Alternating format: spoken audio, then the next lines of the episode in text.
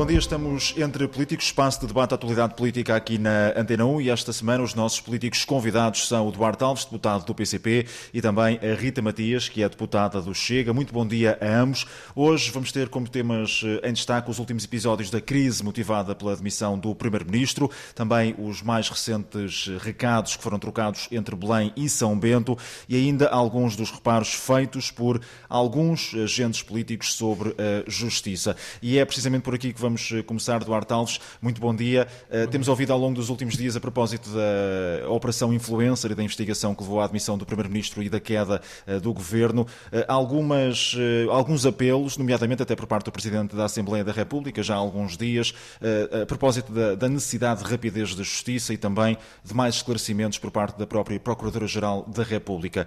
Até ao momento, ainda não houve muito mais dados substantivos sobre esta matéria por parte da Procuradoria, é o tempo de mais esclarecimentos ou é o tempo de deixar a Justiça trabalhar dentro daquilo que são os termos conhecidos da Justiça? Bom, eh, em primeiro lugar, sobre as declarações do, do, Presidente da Assembleia da República, aquilo que temos a dizer é que o Presidente da Assembleia da República tem o direito a dar a sua opinião, mas o posicionamento do PCP sobre esta matéria não se faz em função das opiniões ou das preocupações do Presidente da Assembleia da República, que, enfim, tem preocupações que partem de pressupostos que não são os nossos. E, portanto, a nossa posição uh, não é decorrente dessas declarações ou não se faz em função dessas declarações. Um, aquilo que consideramos é que é necessário que rapidamente sejam concluídas as investigações uh, que estão em curso, que sejam apurados todos os factos e retiradas as devidas consequências. Sejam elas as consequências no plano penal, portanto, e se houver alguma uh, algum crime que tenha sido praticado, essas consequências devem ser apuradas, sejam também as consequências que dizem respeito à própria atuação do Ministério Público. Uh, porque, de facto, temos visto um conjunto de, de erros que vieram a público, uh, mas com a conclusão dessas investigações, havendo o tempo da justiça, mas naturalmente com uma situação em que seria mais benéfico uma, eh, uma conclusão mais rápida dessas investigações, poderemos então tirar as conclusões, quer do ponto de vista penal, se houver algum, algo a concluir desse, nessa matéria, quer do ponto de vista da própria atuação do Ministério Público. Essa avaliação é feita quando tivermos a investigação numa fase mais avançada e, portanto, aquilo que se exige é que essa investigação avance, que sejam apuradas todas essas consequências. Rita Matias, já devia a este momento ter havido mais esclarecimentos por parte da Procuradoria-Geral da República eh, e já agora como é que eh, o Chega eh, e a Rita, enquanto deputada, olha para estes apelos que têm sido feitos por parte de alguns agentes políticos, se pode ser entendido como pressão sobre a Justiça? Antes de mais, bom dia a todos, bom dia Eduardo, bom dia João, bom dia aos nossos ouvintes. Uh, dizer que, de facto, António Costa, quando uh, procedeu à, à admissão, disse que era tempo da justiça. Foi o próprio que o disse e que se afastava então para dar lugar a esse tempo. Mas a verdade é que poucos dias depois começou a assistir-se a um lamaçal uh, sob as instituições, uh, onde claramente o poder político pressiona a justiça e a justiça também é convidada a pronunciar-se quando é tempo de proceder então à investigação, para que uh, não sejam tiradas as ilações e consequências antes de facto dos factos, passa o pleonasmo, estarem verdadeiramente apurados, e isto não tem acontecido. E isto de facto descredibiliza as instituições, mas acima de tudo confunde o português comum, porque o, o cidadão lá fora já não sabe porque é que isto começou neste momento. Estamos mais preocupados a perceber quem é que chamou a Procuradoria-Geral da República uh, a Belém. Uh, o que é que António Costa disse a Marcelo Rebelo de Sousa? O que é que Marcelo Rebelo de Sousa disse? Se o Conselho de Estado deve ou não divulgar as atas. Estamos tão distraídos nestas, nestas uh, tricas políticas que nem nos lembramos que isto tudo começou com uh, suspeitas de, de, corrupção passiva e ativa, com, com casos de negócios do, do lítio e do hidrogênio em Sines, que de facto já levantavam suspeições desde 2019. Em 2019, estes dados podiam ter vindo a público antes das eleições e não vieram. Houve, em certa medida, um condicionamento. Há quem diga que é um condicionamento político, há quem diga que não, mas a verdade é que os portugueses, quando foram chamados às urnas para se pronunciar, não estavam na posse de todos os factos. Isto, de facto, devia nos fazer refletir sobre a democracia que temos, sobre os políticos que temos, sobre a forma como há um clima de impunidade. Mas há aqui e... uma, uma pressão uh, desnecessária uh, sobre os agentes da justiça, ou seja, neste momento há um, um, quase uma, uma coação por parte do ambiente político em relação ao ambiente da justiça? Eu diria que sim, e não é meramente um posicionamento da Rita Matias ou do Chega, é a própria Associação de Juízes que diz que há uma precipitada febre a, a, de caça ao Ministério Público, parafraseando um dos seus responsáveis, que até diz dizia com alguma ironia que sente que uh, há muitas pessoas uh, com lupas e de gatas a folhear todas as páginas que são tornadas públicas e a folhear todos os dados que são revelados também na comunicação social à procura de encontrar falhas que possam descredibilizar então a atuação uh, do, do, Ministério Público e isto de facto não é respeitar o tempo da justiça que foi dito inicialmente que, que respeitariam. É preciso recordar que quem se demitiu foi António Costa, não foi o Ministério Público, não foi a Procuradoria-Geral da República que pressionou para que o fizesse. Já agora porque a Rita dizia que, que esta não é apenas uma opinião do Chega e da deputada Rita Matias, eh, coloca a questão também ao Duarte Alves Duarte. Há aqui eh, uma, uma pressão eh, maior do que, do que deveria haver em relação a, aos agentes da justiça e ao tempo da justiça por parte de, dos agentes políticos? Bom, eu creio que. Ou pelo menos de alguns agentes políticos. Eu creio que, que, os diferentes agentes políticos têm direito a dar a sua opinião sobre um processo que tem as consequências que este processo está a ter. E, portanto, a manifestação de uma opinião sobre a forma como uh, o Ministério Público atuou é legítima. Podemos concordar com ela, podemos discordar, uh, podemos uh, eventualmente considerar que a rapidez na conclusão das investigações é algo que seria positivo para que tudo isto esclarecesse quer do ponto de vista penal, quer do ponto de vista da atuação uh, do Ministério Público. Mas isso significa que é preciso haver conclusões eh, mais concretas antes do dia 10 não, de março, antes das tenho, eleições legislativas? Dizer, eu, não, eu, não, eu, não, eu não coloco as coisas nesses termos. Portanto, tem que ser até ao dia 10 de março. Eh, agora, quanto mais rapidamente for, melhor. Quanto mais rapidamente houver um esclarecimento, mais, de forma mais correta, podemos então avaliar todas as consequências deste processo. Agora, há aqui um aspecto que eu creio que nós também precisamos de, de enquadrar toda esta situação num, numa situação de promiscuidade entre interesses públicos e interesses privados. E isso é uma questão que até está para lá uh, das suspeitas de corrupção em si, uh, porque às vezes há situações de promiscuidade que não são necessariamente corrupção direta, mas que são também situações uh, que são promovidas por, por uma, uma, uma circunstância e por opções políticas ao longo de anos de diferentes governos que empurraram setores estratégicos da economia, setores como, por exemplo, a energia, que é onde vemos uh, muitas dessas suspeitas a serem levantadas, um, em que a sua entrega a grupos privados, sendo um, um setor onde as decisões políticas têm tanta importância, obviamente que deixa aqui um caldo uh, que leva, de facto, à, à promiscuidade e até a situações de própria corrupção. Um, por exemplo, veja-se o caso, o caso do lítio, não é? que é um dos, um dos elementos que tem, tem vindo para cima da mesa. O lítio, nós em 2019 eh, questionámos João Pedro Matos Fernandes, questionámos João Galamba sobre eh, esta eh, concessão à luz aos recursos da, da exploração do, do, lítio. E aquilo que foi respondido, na altura, foi que um, os direitos de exploração eram concedidos à luz aos recursos porque a luz aos recursos tinha feito a fase de prospecção. E porque é isso que está na lei. Portanto, o que a lei diz é que quem faz prospecção tem logo automaticamente direito à exploração, exploração. desde que cumpra com uh, as avaliações de impacto ambiental. Mas a decisão já não está do lado do Estado. O Estado já não pode decidir que não atribui aqueles direitos. O problema da lei está, está precisamente aí. É que o país, para conhecer os seus recursos minerais, está dependente das multinacionais do setor mineiro para eh, fazerem essa prospecção e, ao, ao, fazerem a prospecção, ficam imediatamente com o direito de exploração. Esta é uma situação de promiscuidade que se replica, por exemplo, nos casos do hidrogênio, nos casos, em geral, do setor da energia eh, e que tem a ver precisamente com uma lógica de liberalização, de privatização, que tem sido a política, as opções políticas de sucessivos governos, tanto do PS como do PSD eh, e do CDS. Sem nos desviarmos muito aqui do, Não, mas é que do assunto, é, isto é o Duarte, assunto, mas é o assunto. Uh, uh, perguntar, uh, portanto, o PCP, obviamente que aqui o que quer também é que haja uma maior uh, fiscalização, no fundo, deste, destes negócios que acontecem entre o Estado e os privados também mais e que têm que, que ver com os recursos nacionais. Mais do que fiscalização, aquilo que nós uh, verificamos é que uh, o controle público sobre setores estratégicos, nomeadamente o setor da energia, o setor dos recursos minerais, a ideia de que deve ser o Estado a conhecer os seus recursos e não atribuir direitos de prospecção, direitos de exploração a terceiros e, e, não ficar dependente das multinacionais para conhecer os seus recursos, é uma ideia que nós colocamos eh, de novo em cima da mesa e que temos vindo a propor ao longo destes últimos anos, porque consideramos que, de facto, setores estratégicos como a energia estarem entregues a, a, a privados significa precisamente uma situação de promiscuidade entre o interesse público e o interesse privado. E é isto que é preciso atacar e também, enfim, teremos a oportunidade nas próximas eleições de dar força ou não às, às forças políticas que têm defendido uma ruptura com esta situação de privatizações, de liberalização da economia, de entrega a grupos privados de setores como a energia, de setores como a saúde, que tem sido a prática política deste governo e que leva precisamente a estas situações de promiscuidade entre o interesse público e os interesses privados. Rita Matias, é preciso criar mais barreiras, como dizia o Duarte Alves, para uh, preservar uh, os, uh, no fundo, os recursos que são nacionais, também as próprias populações que ao longo do tempo uh, foram também colocando muitas questões aos negócios que foram sendo conhecidos, nomeadamente na, na prospeção do, do lítio e no norte do país.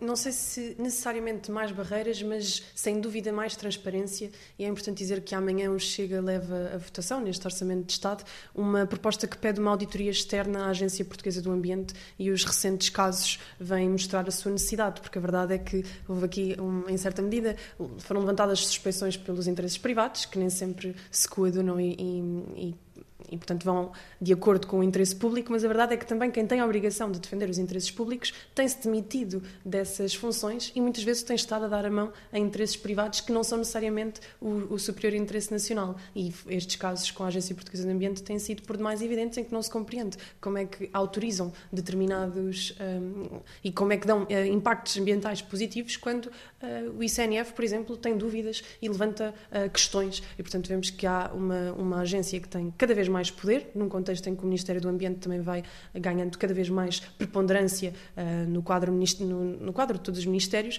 e, portanto, é, é mais do que tempo de, de vermos, porque quando, quando abrimos a, o dossiê do ambiente, esta, estas questões de, de, impacto ambiental não têm que ver só com as matérias de energia, é nos resíduos, é tudo o que necessita de, de licenciamentos, de, de avaliações. Há, há, sempre queixas da população de que não são ouvidos, que não são respeitados os tempos, de que há empresas que ganham determinados concursos quando não, não cumprem todos os requisitos e, portanto, a bem da transparência, a bem da clarificação de facto de se esta agência está a atuar de acordo com, interesse, com os interesses nacionais ou não, era bom que a proposta do Chega fosse amanhã aprovada. E todos nos lembramos lembramos também de, de, de, de, o Governo e António Costa ter, ter apresentado há não muito tempo uh, também algumas, algumas medidas no âmbito da, da maior flexibilidade para, para a legislação uh, do ponto de vista ambiental.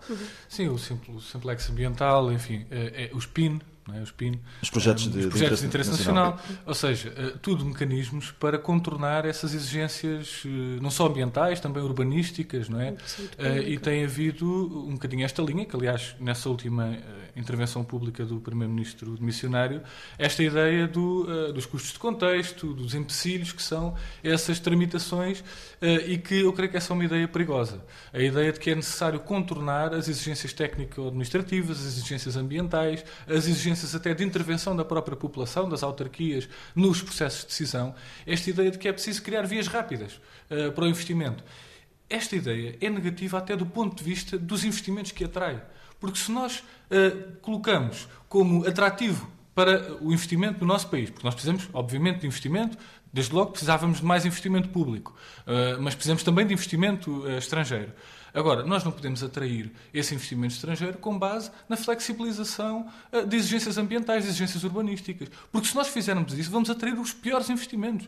É os investimentos que se dirigem porque existem menos eh, exigências ambientais e urbanísticas. E, portanto, é uma vantagem para o país, mas é também uma vantagem para os próprios investimentos que haja estes mecanismos de uh, uh, cumprimento de normas ambientais, de envolvimento das populações, porque esses investimentos também vão beneficiar de terem esse envolvimento das populações e esse respeito pelas normas ambientais. E, portanto, esta ideia de ultrapassar, obviamente nós contrapomos, e aliás no Orçamento do Estado propomos a revogação do regime dos uh, projetos de interesse nacional, porque consideramos que é uma via rápida para contornar exigências e para contornar o envolvimento das populações neste tipo de projetos. Precisamos de investimento, sim, mas precisamos de um investimento que, obviamente, seja de acordo com aquilo que uh, seja também uma lógica de desenvolvimento sustentável e, e, de, e de barreira a estas, a estas situações de promiscuidade que temos assistido. Fica claro esse ponto, Eduardo. Temos de avançar para o próximo tema, que já tinha sido pré-anunciado e que está todos os dias também a ser falado, que é a relação entre António Costa e, e o Presidente da República, Marcelo Rebelo de Sousa, depois da demissão e depois também das questões relacionadas com o Conselho de Estado, daquilo que é dito ou não dito, daquilo uh, que é também uh, considerado como fugas de informação uh, e, e, no fundo, furar aquilo que é o sigilo que existe dentro deste órgão de consulta do Presidente da República. Esta situação, Rita Matias, da relação entre Marcelo Rebelo de Sousa e António Costa pode prejudicar a curto prazo e a médio prazo aquilo que, que é a estabilidade que todos querem para o país, ou seja, depois do anúncio da demissão, depois de se perceber que, que haverá uma dissolução do Parlamento, ainda que haja também essa necessidade de aprovar agora o orçamento do Estado, esta situação está a criar uma instabilidade desnecessária num ambiente de crise que por si só já provoca instabilidade. Sem dúvida, desde logo é importante reforçar que faltam muitos meses até às eleições e que até lá uh, os portugueses vão ver muita água correr debaixo desta ponte e, e, certamente se irão esquecer de, do motivo que, que, levou à admissão de António Costa, porque é que António Costa apresenta esta demissão, e o Partido Socialista tem contribuído particularmente para isso. Falámos inicialmente com as suspeições que foram levantadas pelo Ministério Público, onde vimos até comentadores políticos com alguma proximidade ao Partido Socialista dizer que o Ministério Público estava a fazer um frete à extrema-direita ou à Chega, que, que cresce aparentemente com isso, como se de facto houvesse uma promiscuidade entre a Justiça e o Chega. Sabemos que não, sabemos que até é um dos partidos mais escrutinados e com mais processos processos uh, a decorrer na justiça e, e, assim tem que ser se, se, se, somos chamados a fazer, mas, mas de facto esta, esta tensão entre Marcelo Rebelo de Sousa e António Costa não dignifica as instituições. Uma vez mais, António Costa que disse que daria tempo e que se afastaria e que cumpriria uh, as suas, uh, a sua missão, não está a fazer e, e, é preciso perceber que não é de agora. Na verdade, esta é uma prática do Partido Socialista desde sempre. Quando aconteceu o caso Casa Pia, quando aconteceu a Operação Marquês, agora com a Operação Influencer, a primeira postura do Partido Socialista é de lançar o lamaçal, criar novelas, criar tensões. Se não é com o Ministério Público, agora é com uh, o, o, Presidente da República. Mas por aquilo que podemos ler, António Costa uh, já o fez, uh, quer na Comissão Nacional do PS, quer também na, na Comissão Política do PS, deixar o recado aos militantes socialistas e aos dirigentes que o momento não é de travar uma batalha contra a justiça, mas sim de apresentar propostas para o país e de continuar a tentar dar respostas aos portugueses. Não cola, uh, Rita Matias, aquilo que está a ser dito pelo uh, ainda Primeiro-Ministro e Secretário-Geral do PS com aquilo que está na prática a acontecer? Não cola de todo a partir do momento em que levanta uma suspeição de que terá sido o próprio Presidente da República a querer chamar a Procuradoria-Geral da República, quando quer os Conselheiros de Estado, quer o próprio Presidente da República deixaram claro que foi um pedido do Primeiro-Ministro e que Marcelo Rebelo de Sousa, de facto, uh, assentiu e chamou então a Procuradoria-Geral da República. E, portanto, se António Costa tem noção de que o procedimento foi desta forma, a partir do momento em que gera gera a questão, gera a dúvida, está a criar um enredo uh, novelesco que não contribui em nada para que os portugueses se sintam esclarecidos. Uhum. E por isso o Chega pediu nesta hora que as atas do Conselho de Estado, daquela reunião em particular, pudessem ser tornadas públicas, se o, se o Sr. Presidente da República assim o entender, mas porque de facto poderia ajudar a clarificar como, como é que foi toda esta questão, ajudar a clarificar a suspeição que já não para só sobre o, o Presidente da República, para também sobre os Conselheiros de Estado, tudo porque António Costa decidiu lançar uma pergunta uh, e deixá-la no ar e, portanto, não está de todo a ser uma postura correta da parte do uh, Primeiro-Ministro missionário. Duarte, estamos mais esclarecidos ou menos esclarecidos uh, sobre esta matéria e uh, já agora se António Costa precisa também de dar ele próprio mais esclarecimentos sobre aquilo que foi dito ou não dito no âmbito do Conselho de Estado nas reuniões com Marcelo Rebelo de Sousa ou se na verdade estamos todos aqui a desviar-nos do essencial? Acho que sim, acho que estamos a desviar-nos todos do essencial. Uh, acho que estas matérias, há pouco na pergunta referi à questão da estabilidade, mas qual estabilidade? Quer dizer, nós vimos... Já falava numa, numa, necessidade de estabilidade em ambiente de crise que já provoca a estabilidade, essa instabilidade. A estabilidade foi prometida com a maioria absoluta. Uh, e nunca tivemos uma situação de tanta instabilidade desde que existe uma maioria absoluta do PS. Havia maior estabilidade quando a, quando a correlação de forças era outra. Há até muitos socialistas, uh, que, alguns que já manifestaram apoio a determinada eu, candidatura à liderança creio, do PS, não. que dizem que no tempo da geringonça que até havia. Eu que haverá muitos, muitas pessoas que votaram no Partido Socialista nas últimas eleições e que agora vão reconhecer que dar força ao PCP, que dar força à CDU é um elemento para a estabilidade, não só para a estabilidade política, mas para a estabilidade nas suas vidas, que isso é que importa. É resolver os problemas que nós temos neste momento na vida das pessoas e que vão muito para lá destas eh, situações que estamos a ver do Presidente da República, de António Costa. Mas António Costa está a desviar-se está a desviar-se de, está... desse foco essencial de, de encontrar eu, respostas eu e focar-se Eu creio que António Costa está a desviar-se e creio que o país, a comunicação social, a atenção que se está a dar, está de facto a desviar-se dos problemas que, que, que, as pessoas enfrentam. Os problemas que temos na habitação, que precisam de uma resposta urgente, os problemas que temos no Serviço Nacional de Saúde, com a, a continuação do cerco dos grupos privados e a não chegar nenhuma solução com os médicos, com os enfermeiros, com os profissionais de saúde para fixar no SNS, para proteger o SNS deste cerco que está a ser feito, os problemas dos salários, os problemas das pensões, isto é que nós precisamos responder e o governo que está em funções tem a obrigação de responder a estes problemas. E as eleições do dia 10 de março serão uma oportunidade para dar força àqueles, como o PCP e como a CDU, que podem, de facto, contribuir para soluções para responder à vida das pessoas, aos problemas da habitação, dos salários, dos serviços públicos. É isso que estará em causa, é isso que é determinante nas próximas eleições, porque, de facto, a estabilidade não a temos visto, mas, sobretudo, a estabilidade na vida das pessoas tem ficado muito aquém daquilo que seria necessário num contexto que é de agravamento das dificuldades e que é necessária essa resposta que não tem sido dada uh, por parte do Governo nestes últimos tempos e desde que existe uma maioria absoluta. Rita Matias, 20 segundos para a réplica, estamos mesmo já no fim. A réplica é de que, de facto, a alternativa tem que ser à direita, porque estes casos mostram um polvo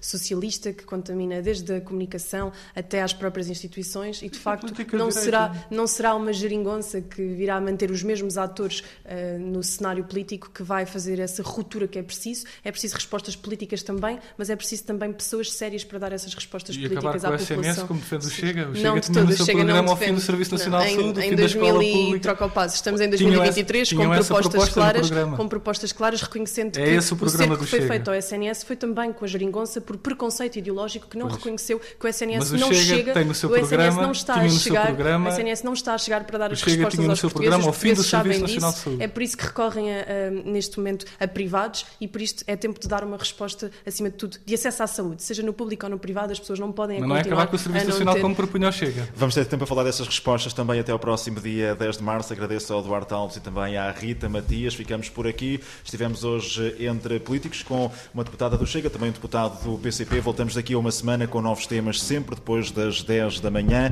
na Antena 1 e em podcast em antena1.rtp.pt e também nas plataformas habituais. Até para a semana.